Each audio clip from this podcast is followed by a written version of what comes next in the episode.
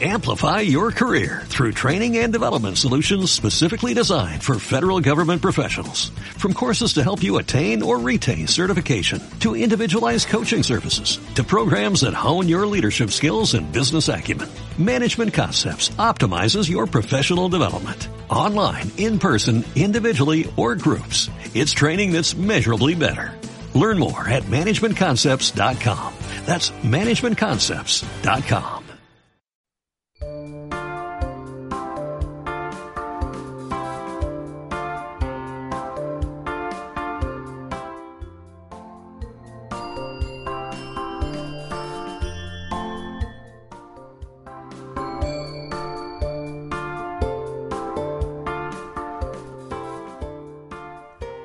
Hola, muy buenas a todos. Aquí volvemos con el episodio 10 de Pilotando el tema.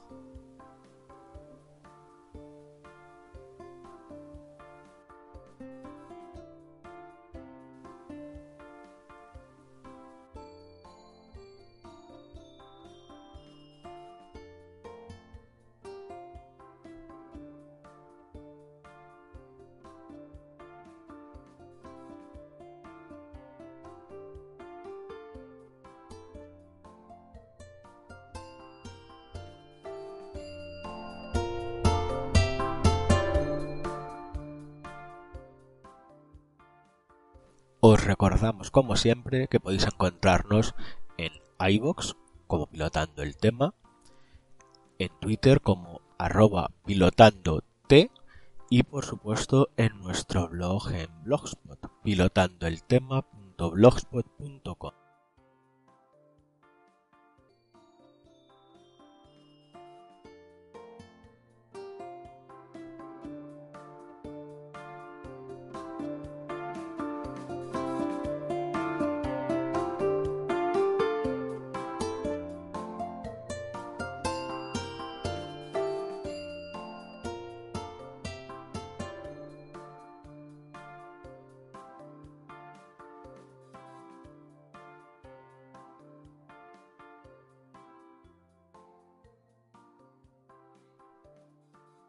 Hola, buenas a todos. Aquí estamos otra vez más eh, con tres temas totalmente distintos y yo creo que además no han estado nunca tan lejos el uno del otro. Eh, Luis Fe nos va a hablar de Rufus, que aunque parece que tiene nombre de perro de dibujos animados, creo que es Plutonio.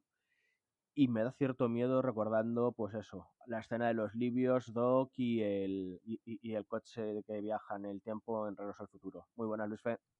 Muy buenas, ¿qué tal? Y Pedro, que nos va a traer un tema, pues eso, darnos a conocer un poco qué es eso de la recreación histórica, eh, aprovechando que es uno de los fundadores de la Asociación Cultural y por la recreación y por difusión de la cultura, eh, digamos, eh, de defensa sí, militar, histórica, sí, militar, Cabo Noval, pues nos va a hablar de, bueno, primero, que va a hacernos una breve presentación de qué es el Cabo Noval y luego qué es la recreación histórica.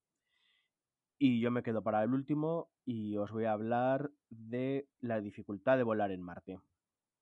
Ya que estamos con el helicóptero que está volando en Marte, vamos a analizar un poco las dificultades que tiene. Así que empezamos. Bueno, Luis Fe, me has dejado un poco mm, frío cuando me has dicho que vas a hablar de Rufus eh, y de qué tenía que ver con Plutonio. Amplía un poco más, anda, ¿qué es eso? Ah, me, decepcionas un poco. Am, vamos a hablar de Rufus. Rufus era un núcleo fisible de plutonio 239 fabricado en, la- en los albores de la Segunda Guerra Mundial. Es un curioso es un curioso nickname, un curioso apodo para, para un núcleo fisible. Pero bueno. ¿En qué Vamos a país? retrotraernos un poquito. Vamos a empezar ah, inicialmente por el proyecto Manhattan, todos lo conocéis, aquel proyecto de la, de la ERMI, eh, cuyo objetivo era la construcción de un arma atómica antes, a ser posible, de la construcción de la misma por los alemanes. Y para hablar de Rufus, antes hay que hablar de los dos tipos de bombas atómicas que surgieron del proyecto Manhattan. ¿Hasta aquí bien? Yo hasta aquí te sigo. Yo también. Bien. Bien, em, los científicos, los físicos tenían bastante claro que el primer tipo de bomba que se iba a lanzar iba a ser la que llaman de tipo de mm, tipo de pistola, tipo de revólver, ¿vale? Es eh, una, una, forma, una, una, tipología en la que se lanzan dos cargas, dos masas subcríticas de material fisible, uno en contra del otro vía una explosión química y la interacción de ambas masas genera una masa supercrítica que genera las condiciones adecuadas para la explosión. De esta configuración fue la primera, eh, la primera bomba eh, que usaba como material uranio 235, que los físicos tenían muy claro que, iba a lograr una reacción de, fisión y uh, surgió la llamada Little Boy, la pequeña, la, primera que se lanzó eh, sobre Hiroshima, ¿de acuerdo? Eh, a ver, decías que decías que el Rufus no era un nombre un tanto peculiar para un, núcleo de, de, un material que era para fusión. Pero es que en sí con los nombres no eran muy serios. Que si Little Boy, que si Fat Boy, que si Rufus. Mm, yo creo claro. que un poco de sentido del humor peculiar de los científicos de la época. No, tenemos que entender que estamos en periodo de guerra con el, con el arma que podría cambiar el, como así hizo el curso de la, de la guerra. Y de la historia, si me apuras. Y de la historia. Entonces es todo camuflaje y confusión. Hombre, en el ensayo Trinity, el, el, el ensayo, la, la, primera bomba que se detonó, uh, al artefacto lo llamaban precisamente eso, The Gadget, el artefacto. Mm. Uh, pero bueno, en fin, yo creo que es más un tema de pues, los nombres coloquiales que siempre damos a las cosas. En aeronáutica nos pasa con muchas, uh, con todos los programas, con todos los aviones, siempre tenemos un, un nombre. Pues mira, el culo pollo, la abuela, el bizcocho, ¿qué nos vas a contar? Sí, um, la, la, las monkey loads, que era el, el, la posibilidad de quedarte colgando de cierta parte de cierto avión. Por ejemplo, eso ya más podías dejar un claro. colgando una mano. Claro. Pero vamos, retrotraigámonos un poquito más a los años 40. os he hablado del primer diseño. El segundo diseño también, como tú has dicho, eh, el segundo diseño es el que se hizo, el que se construyó para Fatman. Básicamente es el mismo diseño que para la bomba de, Trinity, pero mejorado. Básicamente es una esfera, en este caso de plutonio 239, eh, que se comprime hasta un, hasta un estado de supercriticidad a base de unas detonaciones sincronizadas que generan una onda de presión que comprimen ese material y generan la, la, la explosión. ¿De acuerdo? ¿Esta era la bomba esférica? Esta la es la bomba. Todas las cargas radiales. Eso ¿no? es. Eso es. Esta es la Fatman. Esta es la que se tiró sobre, sobre Nagasaki. Um, pero ¿qué es lo que ocurre? Mucha gente no sabe que se construyeron, se fabricaron más núcleos de plutonio 239 para ser usados en armas atómicas contra Japón si Japón no se rendía. Pero Japón se rindió. Y bueno, uno de ellos, uno de esos núcleos que se quedó por ahí danzando sin con los físicos sin saber muy bien qué hacer con él, lo llamaban eh, a uno de esos núcleos, quiero decir, lo llamaban cariñosamente Rufus. Y de ese os quiero hablar. Ay, que me ahogo, coño. ¿Qué mascotas más raras tenían los científicos? Bueno, de todo eran años intensos.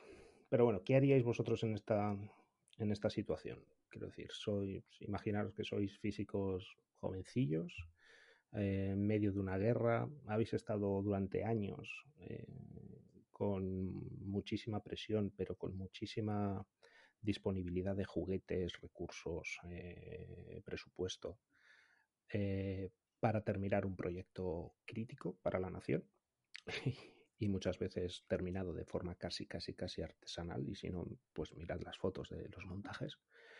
Um, y de repente todo se relaja y tenéis material para jugar. ¿Qué haríais vosotros? ¿Con, con, con, la mentalidad de ahora o con la de entonces? Con la de entonces.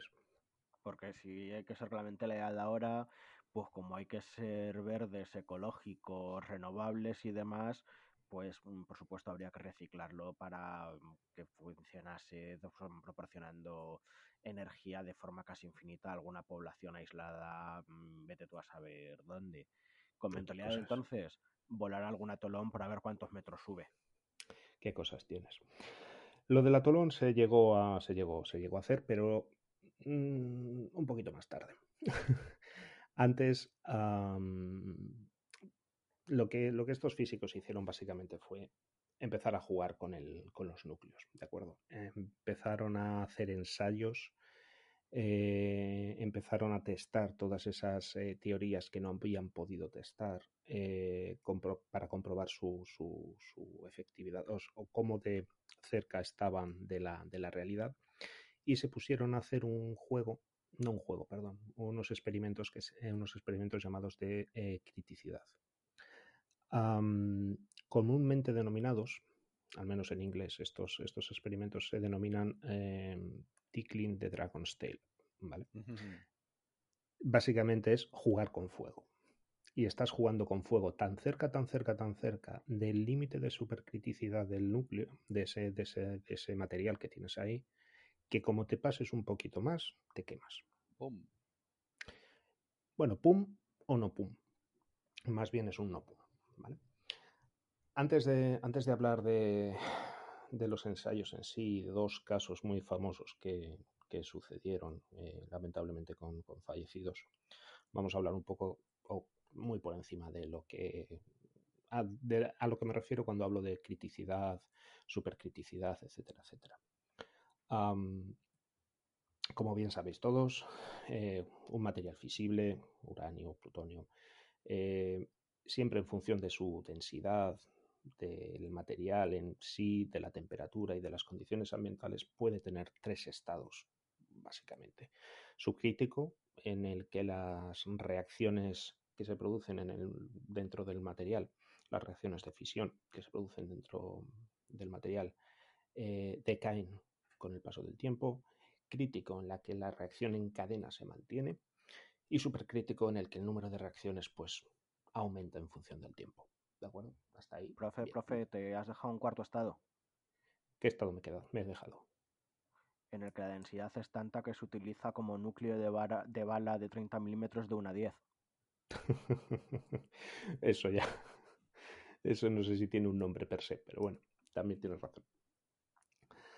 Ah, sin embargo, eso, mira, ahí, tendría yo, ahí tendríamos que tener un- una, discusión interesante sobre munición eh, con uranio emprovecido. Pero bueno, en fin, eso para otro, para otro episodio. bueno,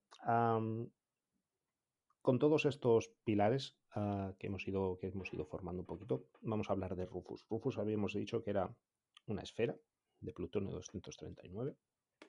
ah, más o menos, si no recuerdo mal, eh, de unos 20, entre unos 15, 20 centímetros de diámetro y unos 5 kilos y medio de peso, si no recuerdo mal, por ahí. Esas condiciones eran suficientes para estar, para que Rufus estuviese 5, el 5% por debajo de su masa crítica en cualquier momento, con lo cual decía el candidato perfecto para estos ensayos de supercriticidad, porque variando simplemente con muy poca, unos pocos parámetros y muy ligeramente eh, empezábamos a alcanzar el, el estado, el estado crítico. ¿vale? Pregunta tonta. El- estos estados, el- en estos estados el material no es, no está activo, ¿no? No está radiactivo. Hay que activarlo. No, no, el material está siempre activo. Las reacciones de, las reacciones de, mm, de- de fisión se dan naturalmente en el, en el material. Es por eso por lo que lo- todos estos materiales fisibles a partir del plomo son inestables y con el función del tiempo tienes un tienes un eh, van decayendo todos. Sí, una emisión de, Acuérdate de la de partículas y de generación, ¿no? Eso es. La- en periodos de tiempo variables dentro de pues, la, la vida de el tiempo de semivida. De del hecho, material. precisamente esa, esa característica es la que se utiliza para poder determinar la antigüedad de algunos de algunos es. objetos. Eh, la, la- la técnica más conocida era el carbono 14, pero eh, se utiliza con otros materiales. Cuando hay presencia de materiales de este estilo, se utiliza para datación o se puede utilizar para datación. Sí, pero me refiero que al final la... el núcleo de 5 kilos de material ya es radiactivo. Eso es. Que no es una... Y genera, y no es genera una- calor. Ah, por eso, que, que- que no es una piedra que tienes en un laboratorio que tienes No. que tenerlo ya controlado y, bueno, con lo que controlaban ellos en aquella época, ¿no? Eh, Eso es, eso es, y por eso te digo, o sea, eh, hay fotos de la bomba medio abierta de Trinity con la gente descamisada, bueno, precisamente Slotin, uno de nuestros héroes, uno, de nuestros protagonistas, mejor dicho, de- en unos en unos minutos eh, estaba descamisado ahí con media bomba abierta y no pasaba nada. Vale, vale. Eran otros estándares. Pero sí, además, e. Además, bueno, no, otra, otra- otra época, otra época. A lo que decías tú de que la, de que ya era radioactivo y ya era, sí, efectivamente, mm, creo haber leído por ahí que la, la, temperatura superficial del núcleo este de plutonio estaba en torno a los 40-45 grados per se, ¿vale? Por generación interna de calor. Entonces, bueno, pues lo, se, se iba a utilizar este núcleo para hacer estos ensayos de, de- de- de criticidad. Y bueno, el, dos de ellos surgieron o no resultaron de la manera, de la manera que todo el mundo esperaba. El 1 de agosto de 1945, eh, el físico Harry Dyckland, de 24 años solamente, apenas tenía, tenía experiencia, hacía un año que estaba, que estaba contratado en el laboratorio de los átomos, estaba realizando un experimento de criticidad. Estaba utilizando eh, pequeños ladrillos, pequeños bloques de carburo de tungsteno que servían como mm, un espejo para un espejo para reflejar los neutrones de vuelta hacia el material. Todos aquellos neutrones que se escapaban del material y no causaban eh, reacciones de fisión, eh, estos ladrillos los volvíamos, los redirigían hacia el interior del material para que surgieran nuevas, nuevas reacciones. Entonces, ¿qué ocurre? Cuantos más ladrillos apiles alrededor del núcleo, más está subiendo la reactividad del, del núcleo y más está subiendo su criticidad. Hasta un punto que Harry estaba midiendo con un detector de neutrones, ah, hasta un punto en el que ese detector le dijo, como pongas ese, ese bloque que tienes en la mano, la masa va a ir a supercrítico. Y dijo, vale, pues lo voy a retirar. Pero lamentablemente se le escurrió de la mano. Se le escurrió de la mano, cayó sobre la esfera y causó un estado supercrítico en la esfera. Harry inmediatamente se dio cuenta, lo retiró con la mano tan pronto como, como pudo, pero fue demasiado tarde y en esos milisegundos que pasaron eh, ya había recibido una dosis letal de neutrones y de rayos gamma. Pero una Eh, vez que llega a supercrítico, ¿es reversible? Sí. Volvemos a repetir la- los, los cambios ambientales. No estamos hablando de una, de, una, de una reacción en cadena suficientemente rápida como para generar la explosión de todo el, de todo el material, ¿vale? Estamos Esa era hablando la de un- pregunta. No. Eh, dentro de la supercriticidad hay varios estados. Hay casi crítico, por ejemplo, en el que puedes. El material simplemente genera mucha radiación, mucho calor y se. mm, y pierde la, su- sus características mecánicas. Básicamente se, se derrite. Y ya está. Es peligroso, sobre todo para la gente que está alrededor. eh, pero no, no genera una explosión nuclear. ¿vale? Pues nuestro amigo Harry, eh, lamentablemente, murió 25 días más tarde de este incidente. ¿De acuerdo? Eh, estaba solo en el laboratorio, con excepción de un guardia de seguridad que estaba leyendo el periódico, mirando hacia el otro lado de la, de la sala. El guardia murió también 33 años más tarde, pero de una, de una leucemia, de una leucemia que se relacionaba con exposición a la radiación. Sin embargo, pues bueno, ah, siendo guardia de seguridad en el laboratorio de los Álamos en los años 40, mm, pues no sabe si la, la exposición a la radiación era un evento o era día a día. Eso ya lo dejo para, para criterio del oyente. Este accidente tuvo ya un cierto impacto en los procedimientos eh, del laboratorio. Se prohibieron, por ejemplo, los ensayos eh, solitarios. Eh, se estableció un número mínimo de sensores de neutrones que se tendrían que utilizar, no solamente iba a ser uno. Y se empezó a valorar también la manipulación o la posibilidad de manipular en remoto estos núcleos. Ah, simplemente por aquello de que mm, la energía decae con el cuadrado de la distancia y pues hace mucho. en este evento, por ejemplo, pues eso, lo que hemos dicho, un señor que estaba con el núcleo eh, a nada centímetros de su cuerpo y otro señor que lo tienes a 5 metros, pues, en fin. Ah, aquí, ya para este entonces, el núcleo se le dejó de llamar Rufus y le, llamaron como hasta ahora se le conoce como el, el Devil's Core, el núcleo del, diablo. Eh, si ponéis, si lo buscáis en internet, hay muchísima documentación, eh, fotos de reconstrucciones de los accidentes, fotos de las investigaciones a posteriori, e incluso un par de, películas, si no recuerdo mal, hubo una película mediados de los 90 que, que, narraba las dos, las dos, em, los dos accidentes. Es un pequeño detalle por si queréis ampliar. Eh, la verdad es que por, solo por el tipo de accidente, películas hay muchas. Otras que sean realistas, pero que empiecen por lo como estás describiendo, de un científico despistado con un error tonto, hay un huevo. Pero que casi todas luego la gente termina siendo zombies o similares. O verdes, o verdes, o verdes grandes, efectivamente. azules, azules. Pues em, en este estoy de acuerdo contigo. Este fue un, un científico despistado pero es que el siguiente es un científico prepotente y un poco, un poco corto, la verdad. Os hablo nueve meses después, más tarde, más, perdón, comienzo. Os hablo de nueve meses después del primer accidente, eh, se produce el segundo. Con el Luis Slotin, perdón. Con el mismo núcleo. Con el mismo núcleo. Por eso lo conocen como, pues eso, como el núcleo del, diablo. El físico, también físico, obviamente, Luis Slotin, tenía 35 años, muchísimo más experimentado que, Harry. Ya os digo, eh, participó en, los desarrollos de la primera, de la, bomba, estuvo en el montaje, etcétera, muchísimo más experimentado.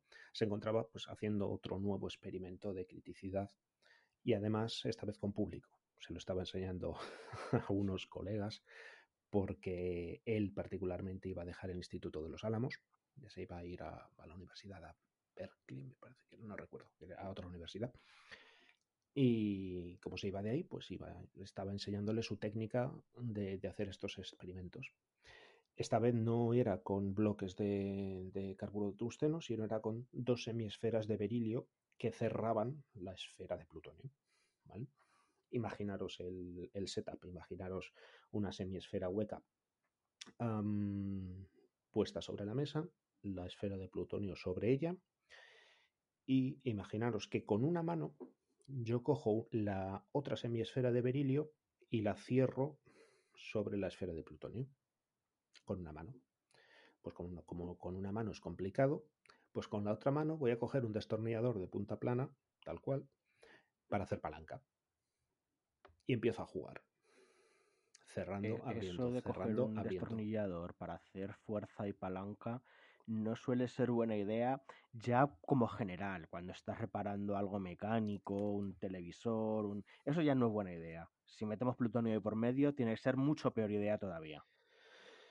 Pues como ya la gente sabía que no era demasiado buena idea este, este, este experimento, eh, en el pliego de condiciones del experimento aparecía la posibilidad, no la posibilidad, sino el, el riesgo.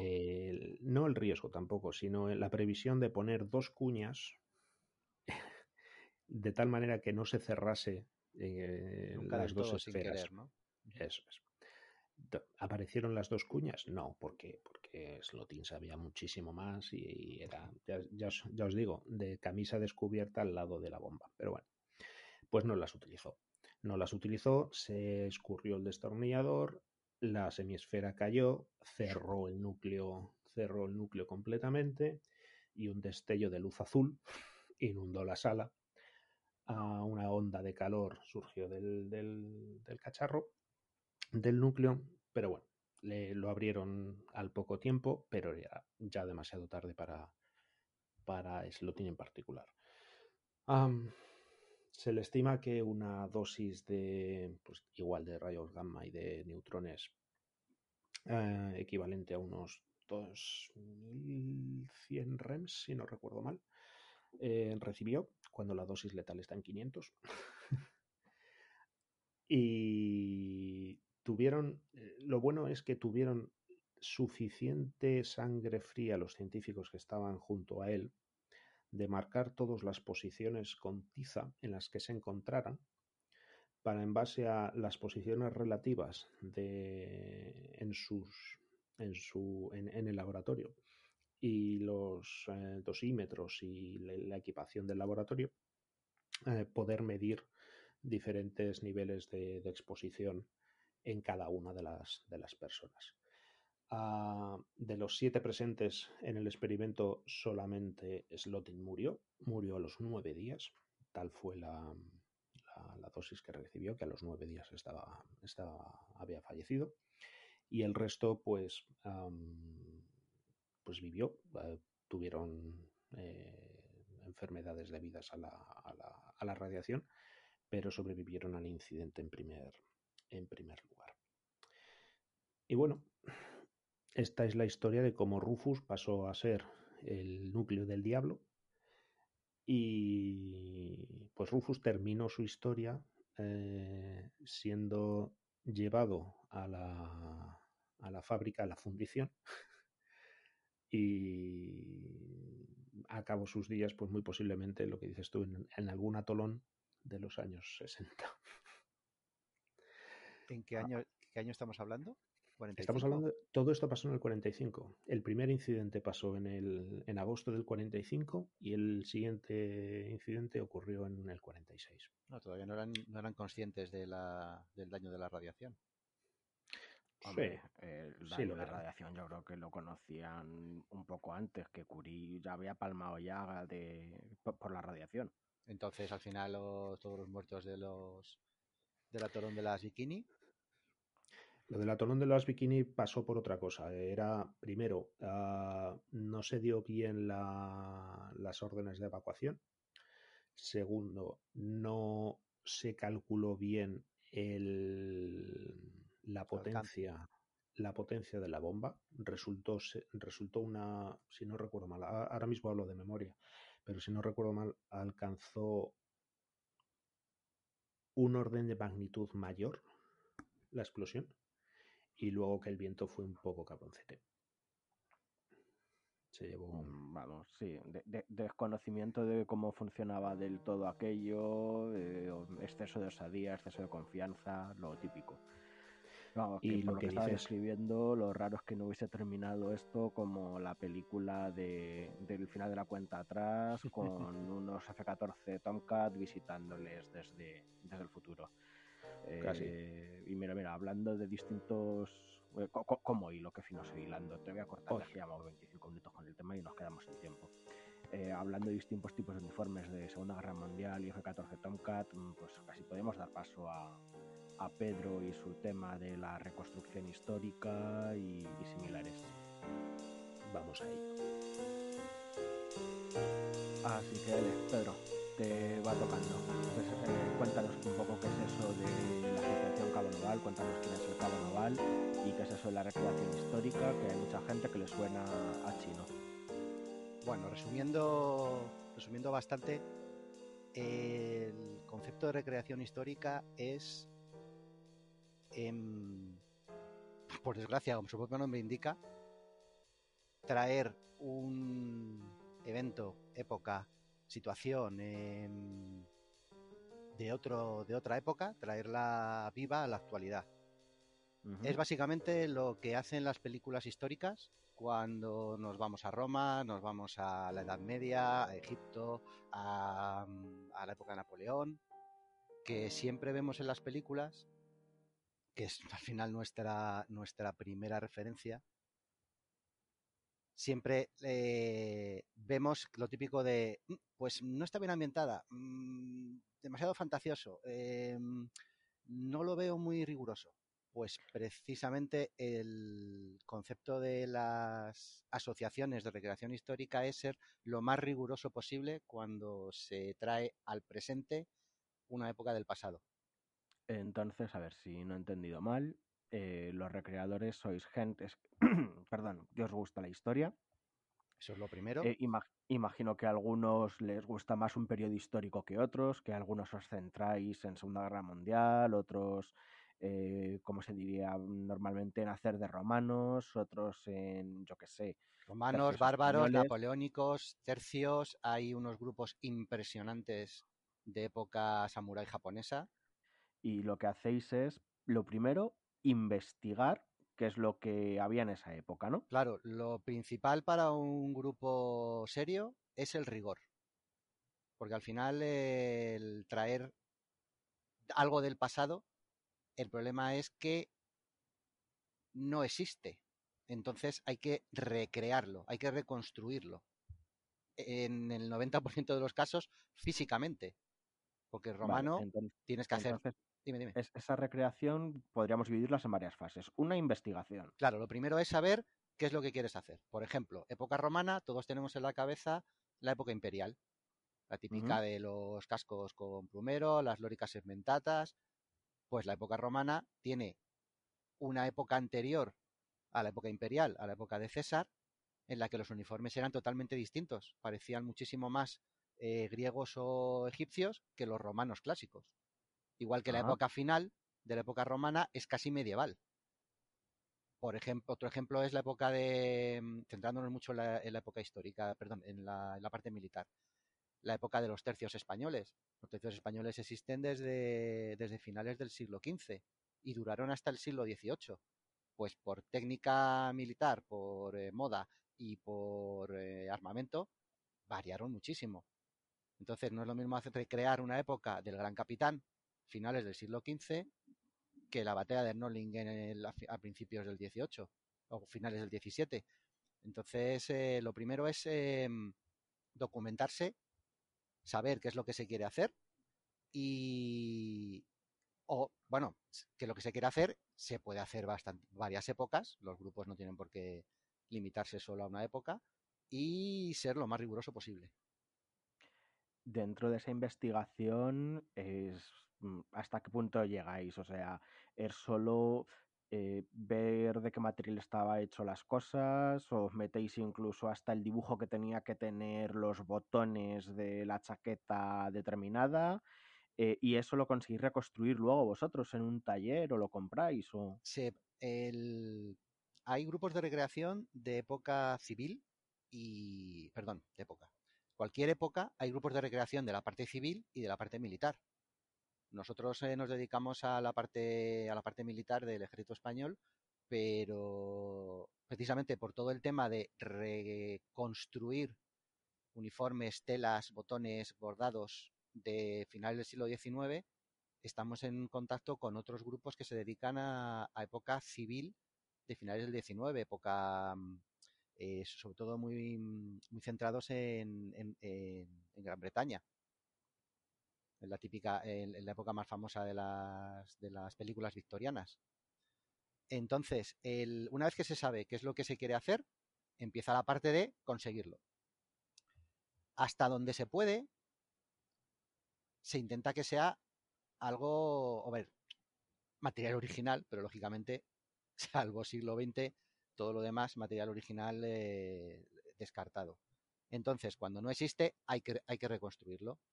La parte de las telas, por ejemplo, eh, hay, dos, eh, hay dos aspectos. Primero, el, el em, no, el aspecto. El patrón, cómo tiene que quedar la prenda que sea, y la segunda parte es el material, porque no tiene nada que ver las telas que puedes encontrar ahora comerciales con las que, con las que se utilizaban hace ni siquiera 100 años, ya de época medieval o romana es otro, es, otro mundo. Luego hay mucho, mucho tema de piezas de metal, botones, herrajes, eh, ya una armadura ni te cuento. Mucho tema de madera, sobre todo en época, en época medieval, antes del siglo XV hay muchísimas piezas de madera. Y ante eso hay dos opciones. Por una cuestión pragmática, que no hay, no hay otra opción, se puede ir a materiales parecidos. Ahora hay muchos, sobre todo botones de madera que son de pasta y tienen un aspecto parecido. Eh, hay otras cosas que sí se pueden hacer, porque al final la madera la compras y la trabajas. Si tienes buena maquinaria y alguien que sepa, se puede recrear. Pero la tela, por ejemplo, ahora mismo hay muchísimo muchísimo sintético, muchísima, muchísimo componente sintético, que es verdad que cuando haces una prenda estilo antiguo con material moderno, se nota. Se nota. Entonces, una parte muy importante de, la recreación es eh, conseguir los materiales.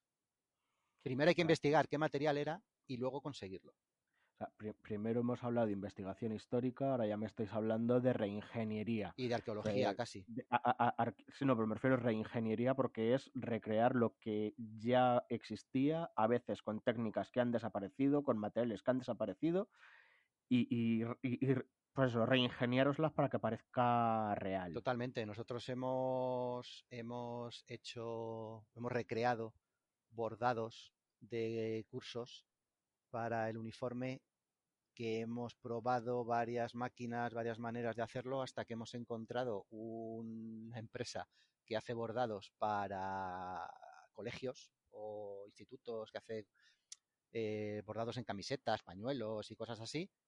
Y resulta que es una máquina que borda estilo antiguo, entre comillas, pero con una máquina, con un software moderno. Entonces hicimos una prueba, vimos que quedaba estupendo y ala, es lo más parecido porque, claro, siempre podemos ir al método antiguo de un, una, alguien que borde estilo antiguo. Primero, que lo haya. Segundo, a cuánto nos sale cada parche. Porque al final la cuestión no es hacer una, una reconstrucción eh, de, un uniforme calidad museo. Porque nosotros las, las, usamos. Entonces vamos por partes. Hemos dicho que tenemos la de investigación, la de reingeniería, la de coleccionismo, porque al final vais coleccionando piezas además de recrearlas. Y el objetivo último es usarlas. Precisamente el concepto de recreación es traer la época que, sea en cada momento, traerla al hoy a base de llevar las prendas y mostrar cómo se vivía por eso los, romanos eh, tienen que, refabricarse todo el, eh, todo el material y cuando hacemos una recreación que intentamos montar el, eh, campamentos, que es, hay una expresión muy gráfica de los en el mundo sajón, como siempre para esto van bastante más avanzados, que es living history, que es vivir la historia. Entonces el recreador tiene que estar mientras está recreando, tiene que estar viviendo como en aquella época. Cuando estamos de campamento y llega el momento del, rancho, si se hace como, es debido, tendría que ser un perolo de época, platos, cubiertos, eh, nada de utilizar Kleenex, eh, ese tipo de cosas, que al final es lo que mm, también muestra cómo se utilizaba, cómo se vivía en aquella época y lo difícil que era o, las características eh, peculiares, que porque al final el fin último es enseñar, es transmitir, es mostrar a la, a la gente, al, que viene a vernos, es mostrar eh, precisamente estos detalles concretos de, la época que se recrea. La finalidad en sí no es tanto, eh, entiendo, hacer un show privado para disfrutar, sino eh, transmitir la historia, conservarla y permitir que la gente vea la historia no como en un libro, que al final eh, puede ser en, un libro de historia, pues incluso aburrido, ¿no? Pues según cómo está redactado, puede ser hasta soporífero con cuatro fotos, sino que puedan tocar la historia literalmente, ¿no? Físicamente, claro, claro. Hay el, en, en el mundillo académico de la historia hay una parte que llaman la cultura material, que es el que recoge utensilios, materiales, em, la, parte física de, pues, básicamente es la parte arqueológica de la historia, porque a través de ella se puede ver, por ejemplo, eh, qué útiles tenían para hacer un, cuenco de madera. Pues no utilizan una máquina de control numérico como, utilizarán, como utilizan ahora, tenían que utilizar sus, sus útiles según de qué época, de piedra, de metal, eh, y según la zona, bueno, es más, según cómo se hace en cada momento, desde el punto de vista arqueológico, te ubica y te data una pieza. Estamos hablando ya de épocas muy pues, prehistoria y, y, edad antigua. Pero desde el punto de vista más moderno, pues una de las ventajas de la recreación moderna es que puedes ir directamente a la pieza original. Nosotros, como estamos centrados en principios del siglo XX, tenemos muchísimo material original de comunicaciones, eh, transmisiones, eh, tenemos palas, tenemos sobre todo eh, bayonetas, hebillas, toda la parte metálica nosotros, por ejemplo, lo utilizamos original. Se ven también el, el, las herramientas desde el punto de vista de, pues eso, material de transmisiones, eh, zapadores, eh, lo, los platillos de la gente, las mochilas de la gente, eh, se veía la ropa que llevaban, y claro, ves que pica, ves que, que, que los motores son, son de pasta y se rompen, muchos detalles que cuando la gente viene a los, a los eventos de recreación y, y, nos ve y nos pregunta, cuando le enseñas algo original, ya, ya cuando le enseñas algo recreado, normalmente dicen, anda, pues sí que es difícil comer, por ejemplo, las sandalias romanas. La gente cuando ve una sandalia romana, normalmente se queda muy sorprendida, porque dice, ¿y esto es cómodo? Y pues poder decir, mira, toma, póntela. Vamos, pues al final es verdad. El, la ropa, pues eh, no es lo mismo verlo en un dibujo, en una lámina, que, que vérselo a alguien puesto o que te lo puedas poner. Llegáis a tal punto como aprender a utilizar los distintos cachivaches, yo que sé, estás hablando de comunicaciones, se me viene a la memoria los heliógrafos. Eh, ¿Sois capaces de, de, utilizar un heliógrafo como se utilizaba? Efectivamente. El... No puedes enseñar algo si no sabes cómo funciona ni de dónde viene. Es incluso el, por ejemplo, también en comunicaciones el tema del, del, teléfono o de la radio. Nosotros tenemos varias radios, varias radios funcionando que cuando hacemos un display las eh, conectamos radios y teléfonos y hacemos eh, demostraciones. Una radio la gente lo tiene más lo tiene más más interiorizado porque al final es enchufar y conectar. Tampoco necesita mucha más tecnología. Pero cuando explica la tecnología de un teléfono de campaña del año 16, que necesitas tender dos hilos, el de la ida y el retorno, o hacer el retorno por tierra, y, y hemos llegado incluso en una exposición a conectar un teléfono de la época de Vietnam con un teléfono de 1917, porque la sí. tecnología es la misma. Entonces eso lo explicas, ¿por qué? Anda, ¿y cómo funciona? Pues mira, pues porque tienes tu, eh, tu generador de, tienes una, una pila que te genera la tensión para que transmita la voz y el retorno se hace por tierra y es exactamente igual desde que funcionan los teléfonos a principios del siglo XX. Y siguen funcionando ahora, lo único que ya teléfonos de campaña no se usan porque hay radios. Pero esas cosas es lo que la gente tiene que ver, cómo funcionan y por qué. Y luego a la hora de almacenar todos estos trastos, soléis tener museos, soléis tener garajes, cada uno en su casa. Eso ya. De depende del poderío económico de cada asociación. Eso depende de. básicamente a título particular, porque no. El tema de asociaciones. A menos que sea una asociación oficial con subvención porque tiene cierta cierta relación con una unidad militar o con algún ayuntamiento o con, por ejemplo, las asociaciones napoleónicas sí que suelen estar bastante, no subvencionadas de dinero, pero sí de, sobre todo de eso, de, de, lugares de almacenaje. porque luego ya desde el punto de vista institucional, el tema de la recreación, sobre todo la militar, tiene al final un cierto componente político, sobre todo en ciertas épocas. lo bueno de las, de las anteriores al siglo XX es que no hay tema político. Napoleónico, perfecto. Guerra de independencia, eh, y además suelen montar grandes fiestas en los pueblos donde hubo, donde hubo una batalla. Suelen celebrar unas fiestas bastante importantes. Viene mucha gente porque se hacen recreaciones de la batalla. Además, Napoleónico hay a nivel mundial. Y, es bastante vistoso.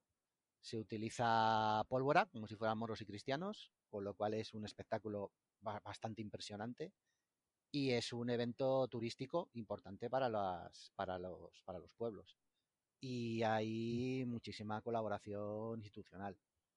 Luego ya damos el salto a Segunda Guerra Mundial, pues todo lo contrario, como es lógico. Y, más en Europa, porque Estados Unidos, como ellos van, bueno, curiosamente, oficialmente van todos de americano, pero les encanta vestirse de alemán. Con la excusa de que necesitan el enemigo, acaban muchísimos vestidos de alemán. Y en Reino Unido igual. Y es que hubo del mucho. 36 al 39 en España estuvimos de vacaciones y intentar recrear guerra civil en según que ayuntamientos, en vez de verse como una oportunidad de conocer la historia, de entender qué significa una guerra civil, de entender el sufrimiento del soldado de ambos bandos. Imagino que se ve como algo meramente político y la problemática de hacerlo es casi imposible, ¿no? Los, por ejemplo, el Morata, el Morata de Tajuña, todos los años hacen, eh, celebran la, bueno, celebran, suena muy mal, perdón, recrean la, el aniversario de la batalla del Jarama, del comienzo de la batalla del Jarama. Y el ayuntamiento, precisamente por el boom turístico que eso, que eso conlleva, monta una recreación bastante importante, además con, con batalla. Y claro, traen a los dos bandos, como es lógico y natural. Pero yo creo que Morata es uno de, los de las honrosas excepciones donde entienden la recreación. Exacto, porque tengo, tengo amigos que están en los grupos de, de, guerra civil, que hay, por ejemplo, un evento en Asturias donde no puedes sacar una bandera nacional. Mm, ya no, digo, ya no digo el águila, una bandera nacional.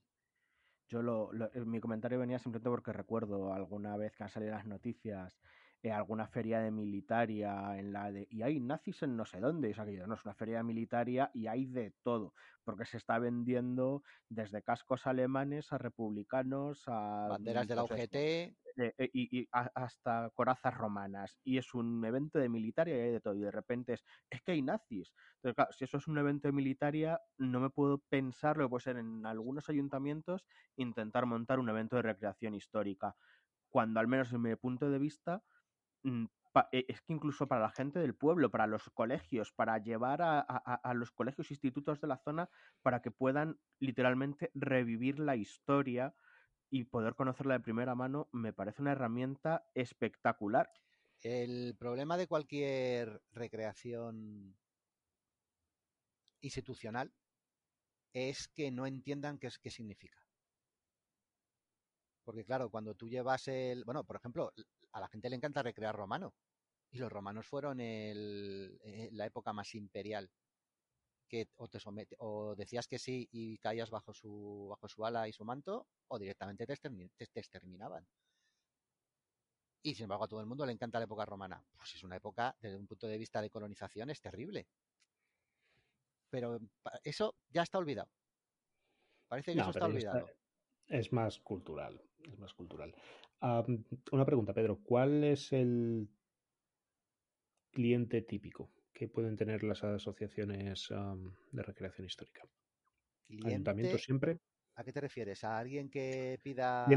¿Quién, sería el organizador? Sí, ¿quién sería el organizador de, un evento? ¿O cuáles son los mayores organizadores de, vuestros eventos?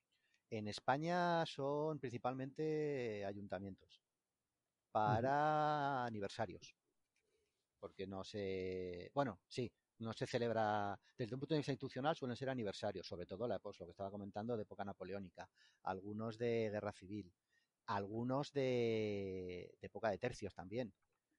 Pero luego está, ya desde el punto de vista de, de los recreadores, como al final la cuestión es juntarse y disfrutar de la afición todos juntos, eh, hay asociaciones de, recreación que tienen contactos institucionales y son capaces de conseguir espacios públicos para hacer para hacer eventos. Donde suelen ser principalmente multiépoca. Precisamente también por el tema por el tema político. Claro. ¿Y cuál es el acogimiento que veis eh, desde en, el público? ¿Quién se os acerca más? Pues al final depende de dónde se celebre, porque no es lo mismo hacerlo aquí en Madrid, en cualquier sitio, que enseguida eh, pasa gente, que hacerlo en un pueblo por una recreación concreta, por un evento, que la gente va a eso. La inmensa mayoría de las veces nos encontramos a básicamente a los mismos. Nos encontramos a los, a los estudiosos de la historia, a los coleccionistas, a los grupos de recreación, a los que sabemos que están en el mundillo, pero no suele venir gente de fuera. Porque no se hacen sitios grandes. Luego también hemos tenido de todo. Hubo un, hay un grupo que organizó unos años un evento en Leganés de modelismo en el que llevaron gente vestida aparecieron, apareció un grupo de vestido de alemán y tuvieron follón porque llegaron los, los del otro lado de allí de Leganés de un grupo de izquierdas y, y, montaron follón por la tarde. Eso es un riesgo que tenemos, que tenemos todos, la verdad. Cuando vamos con tema de Segunda Guerra Mundial o Guerra Civil. No, sí. En Alemania, en, eh, perdón, en Francia, por ejemplo, está, se permite recrear, pero está prohibido enseñar la esvástica. Mm. Con lo cual piensas, ¿y los que van de alemán cómo van? Es un tema un poco curioso. No, al final es, si mezclas política, mm, claro. te puedes salir por cualquier lado. Y luego tenemos eh, también otros, bueno, clientes no, porque el, el, tema cliente suele ser que va, que hay dinero, bueno, en esto dinero cero, por supuesto. todo lo que sea, todo lo que es colaborar de este estilo, eh, no suele haber, no suele haber dinero. Suele haber como mucho em, gastos pagados, sobre todo por desplazamientos, porque puede haber gente que se, que se desplaza desde Murcia hasta, hasta Santander y que cogen un camión entero y se van un fin de semana.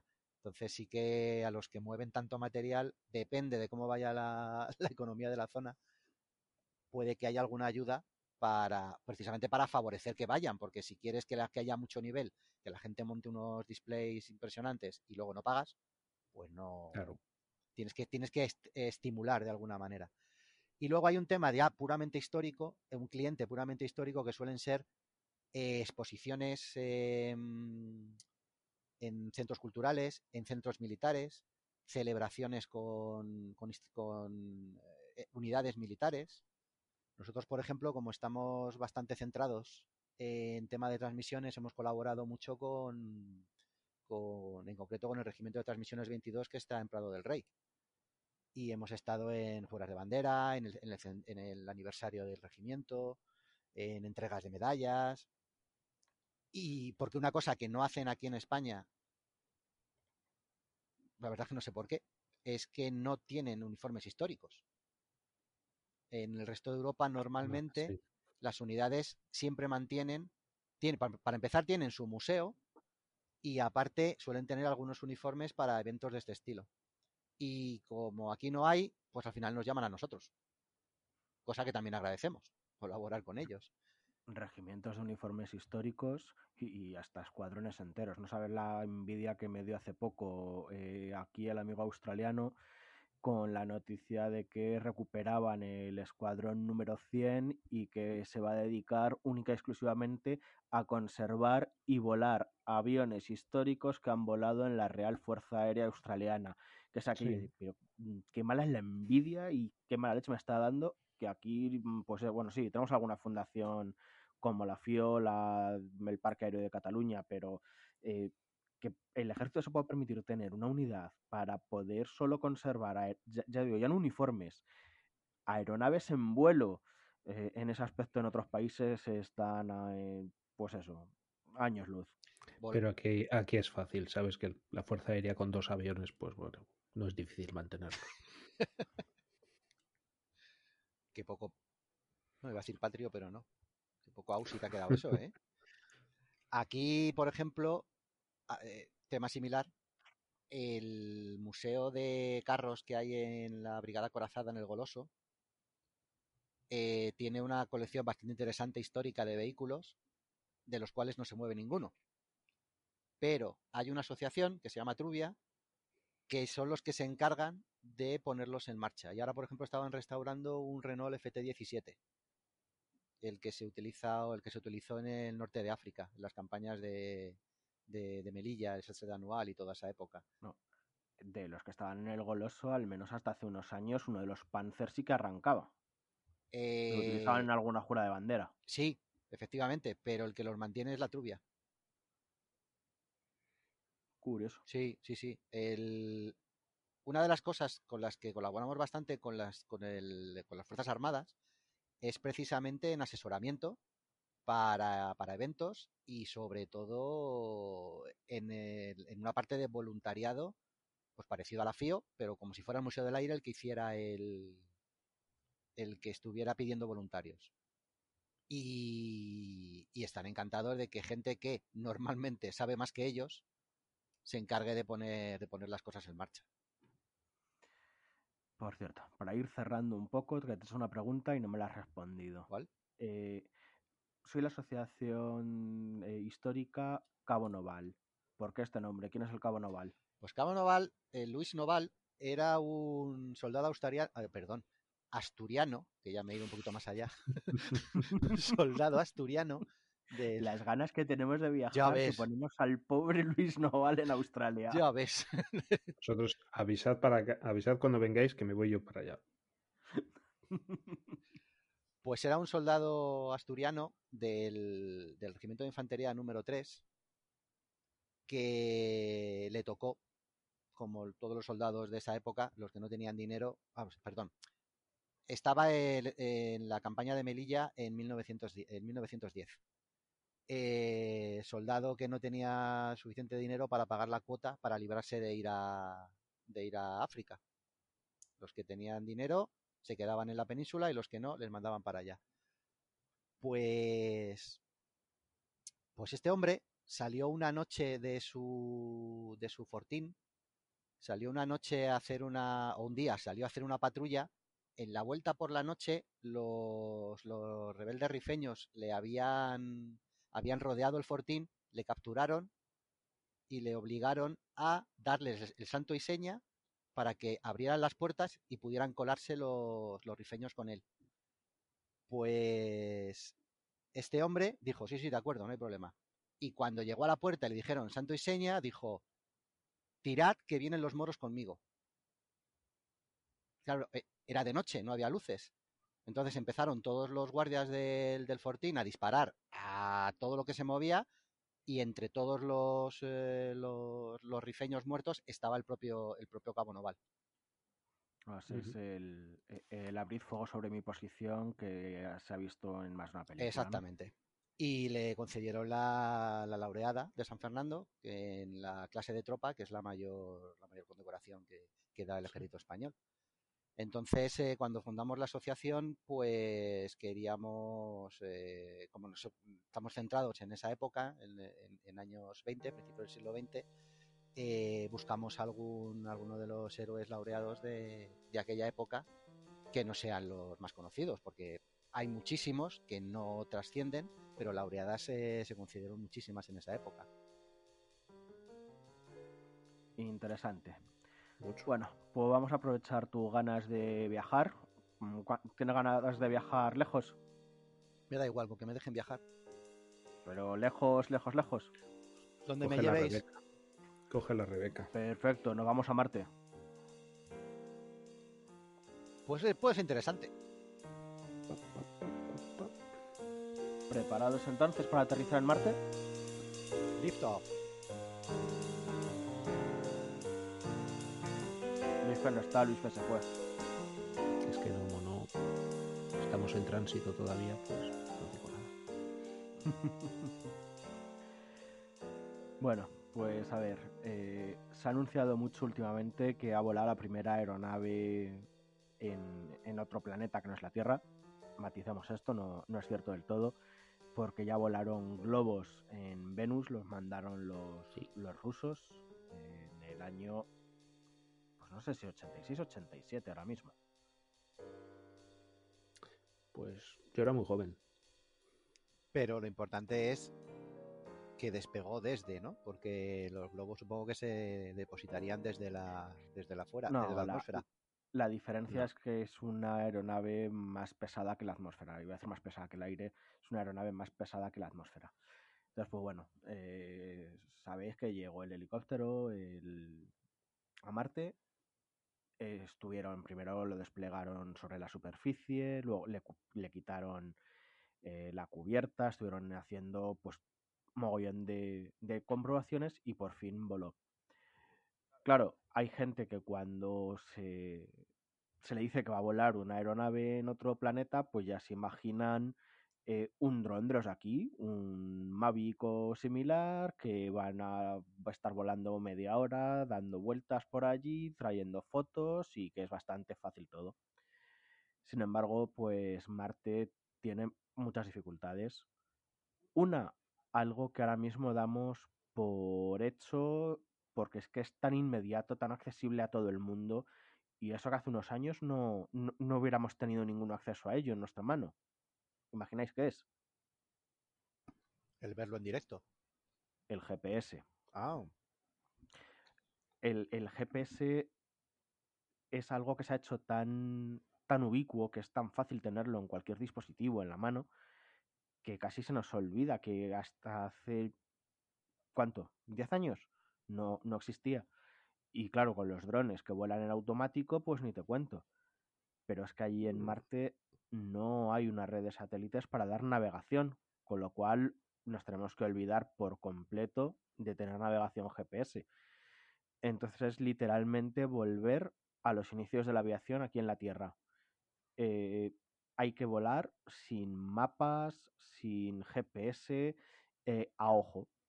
Pero claro, no vas a volar a ojo controlándolo directamente, ¿no? Solo con, con el retraso que tiene el hecho de, de enviar hasta allí la señal para cuando quieras esquivar una roca, mm, ya te la has comido.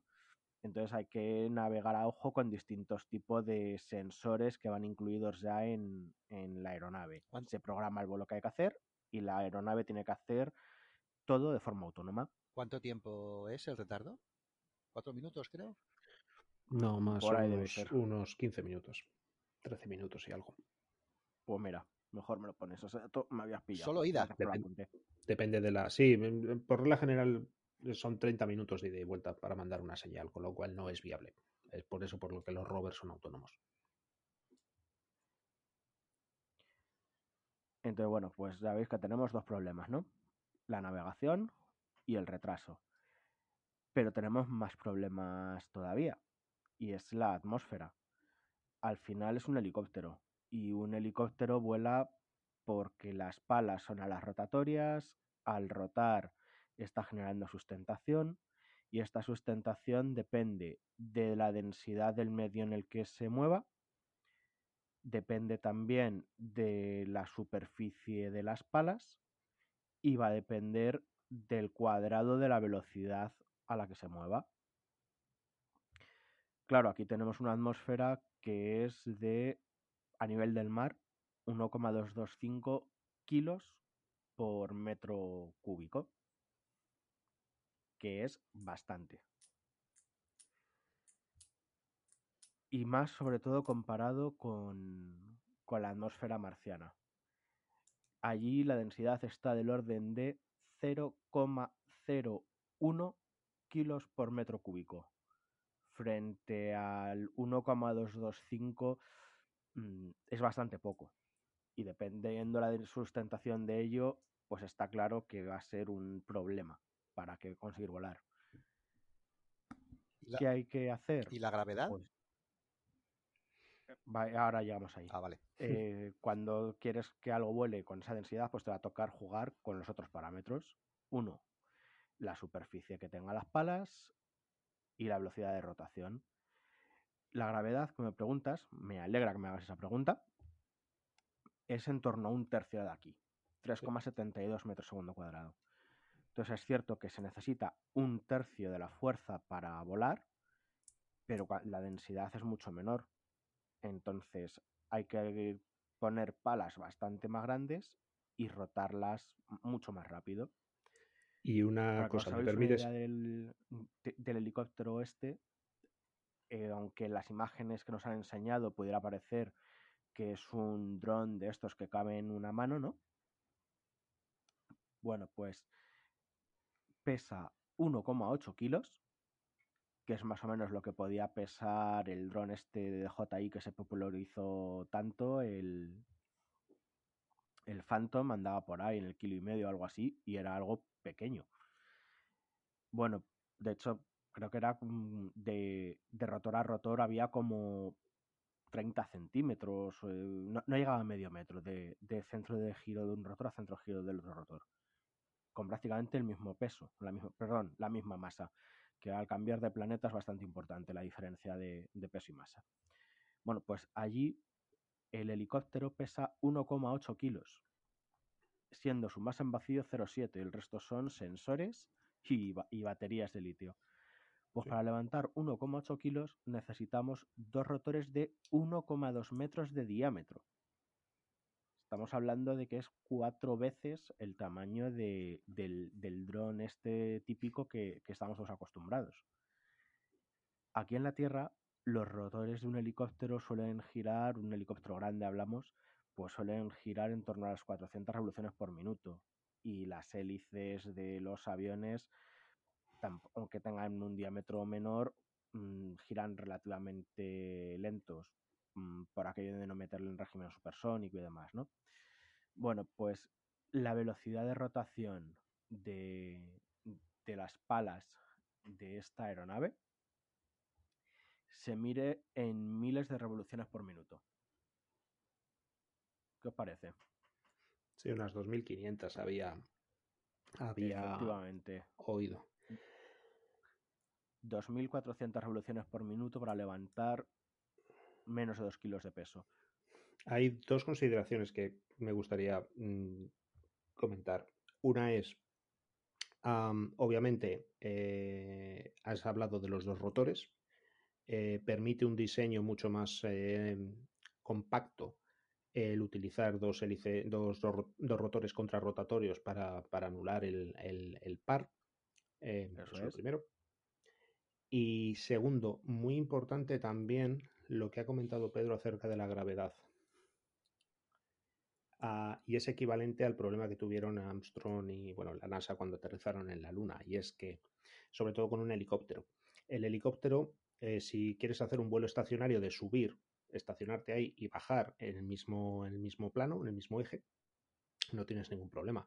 Pero si quieres avanzar, tienes que inclinar tienes que tener una componente eh, en ángulo. Vale, ese componente en ángulo, si la gravedad es un tanto por ciento de la gravedad terrestre, te va a incidir, te va a variar, mejor dicho, qué cantidad de ángulo tienes que aplicar a ese vehículo para poder eh, avanzar un mismo, eh, con un mismo vector. es difícil explicarlo sin tener una, una imagen, pero la gravedad también se tiene que tener en cuenta a la hora de, tener toda la, toda la dinámica del vehículo diseñada. ¿Y eso se traduce en más ángulo o menos? Más ángulo. Piensa que al ser otra atmósfera, al ser otra gravedad, al ser. tienes que rediseñarlo entero. O sea, tú sabes ya cómo funciona un helicóptero, es conocido de sobra la mecánica de vuelo del helicóptero y mm, pues efectivamente al ser a las contra, palas contrarrotatorias eh, te ahorras el tener que tener un palo largo para posicionar un rotor de cola y evitar el giro y realmente sabes cómo funciona la dinámica de vuelo del helicóptero pero tienes que recalcular las revoluciones por minuto del rotor, tienes que posiblemente incluso rediseñar el perfil aerodinámico del, del claro. de la pala porque al ser otras densidades y otras necesidades no te vale los perfiles típicos que se utilizan aquí en la Tierra. tienes que recalcular totalmente los grados de inclinación del plano de giro del rotor para poder inclinar la, la resultante, porque efectivamente eh, si vuelas en vertical o en estacionario, la resultante es vertical, pero si quieres trasladarte tienes que inclinar el plano de rotación de las palas para inclinar la resultante y que el helicóptero se desplace en un sentido u otro. Entonces tienes que volver a aprender a volar. Y esto enlaza con lo siguiente que os iba a contar. Que claro, eh, la gente se esperaba que fuera un vuelo, pues eso, de exploración. Tenemos mm. un dron y ala, que explore. Y más bien se parece a los saltitos que fueron, fuimos dando al comienzo de la aviación con todas las aeronaves. Cuando se diseña cualquier tipo de aeronave, sabéis que siempre se va haciendo poco a poco. Eh, pues al comienzo se empiezan con inspecciones en tierra, se hacen distintos ensayos prevuelo, ensayos para ver si alcanzas la potencia máxima con los motores. Se hace una serie de ensayos en tierra. Lo siguiente suele ser, en una pista de aterrizaje suficientemente larga, empezar a dar saltitos, mm, ver cómo se eleva, cómo... y poco a poco se va eh, haciendo crecer la envolvente de vuelo y vas ampliando la envolvente de vuelo y viendo cuáles son los límites de la aeronave. Pues eso mismo, en otra atmósfera distinta, en otro planeta distinto, hace que los vuelos de esta aeronave se parezcan más a los primeros de los hermanos Wright, que en comparación con un vuelo de ahora eran literalmente saltitos, a un vuelo en sí mismo. Sí, está todavía en, en fase de prueba. Sí. Estamos hablando, por ejemplo, que el primer vuelo mm, fue un despegue, un vuelo de punto fijo y un aterrizaje. No llegó al, minuto de vuelo y se alcanzaron tres metros sobre el suelo. Y los segundos, los segundo, tercer y cuarto vuelo, pues obviamente han sido para ir ampliando la envolvente de vuelo. Eh, se ha ido más lejos, se ha comprobado que funciona bien el sistema de navegación del helicóptero, se ha volado un poco más rápido, pero ampliaciones que si se compara con lo que hace un dron de juguete de 25 euros que encuentras en cualquier juguetería, casi parecen de chiste. Por eso voy a la importancia de tener en mente que es otro planeta, otra densidad, otra gravedad. Es volver a aprender a volar a pesar de que ya conocemos los rudimentos de vuelo. Y lejos, sí.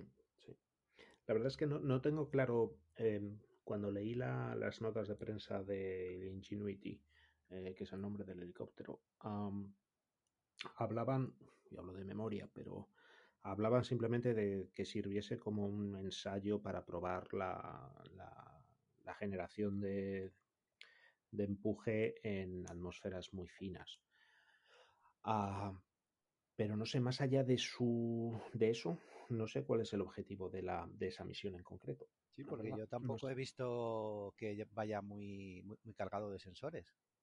No, no, no, no, no tiene sensores, es simplemente, es simplemente acerca de la mecánica de, vuelo, ya está, no tiene, es miniaturización y, la generación de, empuje es lo único que... Sí, porque tiene, tiene una, cámara y ni siquiera es buena. Porque las imágenes que saco del, módulo en vuelo decían, vaya porquería de, de foto has hecho. No es un instrumento para hacer ciencia, es la ciencia en sí. Es lo que se, es, lo que se denomina un demostrador tecnológico. Mm. Básicamente es, tengo que comprobar que es posible volar y cómo se puede volar. De hecho, en principio, el plan es de estas herramientas que ha dado la alegría a los científicos y a los ingenieros porque ya está más allá de la vida para la que la habían programado. O sea, ya se han hecho los vuelos de prueba que se pretendían hacer, ya se han, eh, ya se han mandado a la Tierra los datos que se querían recoger, se están estudiando para ver cómo funciona y para posible en siguientes misiones tener datos de cómo diseñar una aeronave que vuele en una atmósfera con una densidad tan escasa y a partir de ahora ya todos los vuelos digamos que son mm, de regalo. Ciencia gratis, de regalo. Y a partir de ya es una aeronave que se convierte en una aeronave de exploración para el vehículo nodriza terrestre. pero digamos que eso ya no estaba previsto. En sí es una aeronave de, de es un demostrador tecnológico. Sí, sí, que si ahora se estrella, le pilla una tormenta o se queda sin batería y se pierde, ya da igual. Está sumido.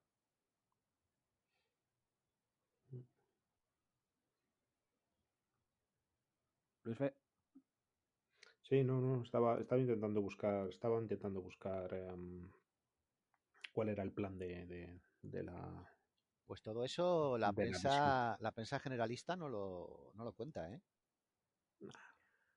mm, pero bueno, es que en general ya sabes que la prensa generalista se queda con los números gordos. Ha volado una cosa en Marte. Siguiente tema.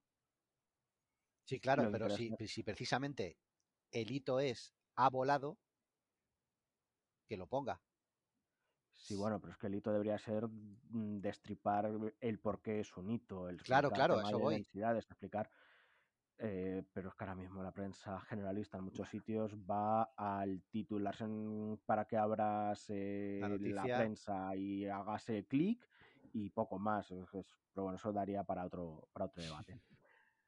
En este Eh, caso, en fin, simplemente como dato friki, así curioso, eh, voló el 19 de abril, que es casualmente el mismo día que en 1890 se registraba la patente de una cosa llamada avión, que fue en Francia y lo hizo Clement Ader. Un avión a vapor que al finalmente, pues bueno, saltaba, pero de forma poco controlada. Pero oye, que igual que está bien decir que los, los hitos de este helicóptero son similares a los de los hermanos Wright, que era demostrar que es una aeronave más pesada que el aire, controlable y que vuela de forma mm, segura, pues no está mal acordarnos otros pioneros y como detalle friki es curioso, ¿no? El que el primer vuelo de un helicóptero en otro planeta sea el mismo día que se registró algo que se llamaba avión, además tal cual, avión en francés, con ese nombre. Leí en uno de los de las noticias, de las múltiples noticias que salieron como preparación al, al primer vuelo, que había tenido un fallo de software, que tuvieron que reinstalar el, el sistema operativo de vuelo. Que se tiraron Mm. tres días haciendo pruebas en, en- ¿cómo es? El Jet Propulsion Laboratory, ¿no? JPL, sí. JPL. Estuvieron haciendo pruebas porque, claro, no se podían arriesgar a mandar una actualización de software desde el, desde el módulo terrestre y que se quedara tostado. Más que fallar el sistema operativo, falló en sí el, el sistema de control, eh, el, software que hace de control. Y sí, a mí me hizo gracia cuando vio que, vi que, que les fallaba el software, dije, pues nada, que apaguen y enciendan y a ver si funciona. que Claro. es al fin y al cabo lo que te manda el informático de la empresa siempre, Claro, ¿no? pues, pero esa orden había que mandarla desde tier, desde el módulo, tuvieron que mandar el software al módulo, que el módulo se lo pasara al, al helicóptero y, y luego cruzar los dedos. No, si la memoria no me traiciona, no se llegó a actualizar el software. Ah, al final no. Eh, no, había dos posibilidades, actualizar el software o cambiar la secuencia de comandos. Y le salía mejor cambiar la secuencia de comandos. Ah, vale, pero, yo- pero estuvo curioso ahí unos días haciendo el, todas las simulaciones posibles para evitar que se quedara tostado en el rearranque. Pero al final un Bueno. problema tontísimo, pero claro, es que eh, como bien has dicho des- desde un principio, es totalmente autónomo. No puedes estar en tiempo real controlando. Eso es. Software puro. ¿Es fe? Sí. ¿Algo que añadir? No. Pues entonces creo que vamos a ir cortando, o si no la gente se nos va a dormir. Se nos ha ido a Marte.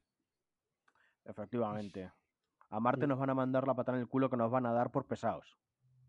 Bueno, no creo. Eh, por- por- porque por iVox no nos llega la patada. Además, lo puedes, en iBox puedes, eh, imagínate nuestras dulces voces en 1.25, 1.50 de velocidad de reproducción. No me digas que se puede poner modo pitufo. Por supuesto, pruébalo. Madre mía. Qué tortura. En fin, señores, muchas gracias por vuestra colaboración y próximo episodio más. Hasta la Un próxima. saludo.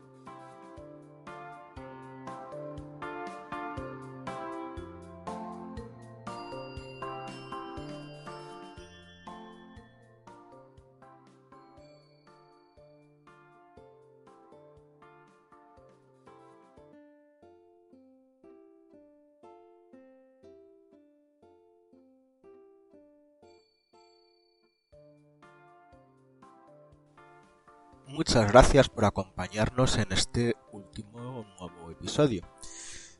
Esperamos encontrarnos pronto y recordaros que como siempre lo podéis encontrar en iBox, en Twitter y en Blogspot. Ya sabéis, arroba pilotando T en Twitter y pilotando el tema arroba blogspot.com. Para iBox usad el buscador.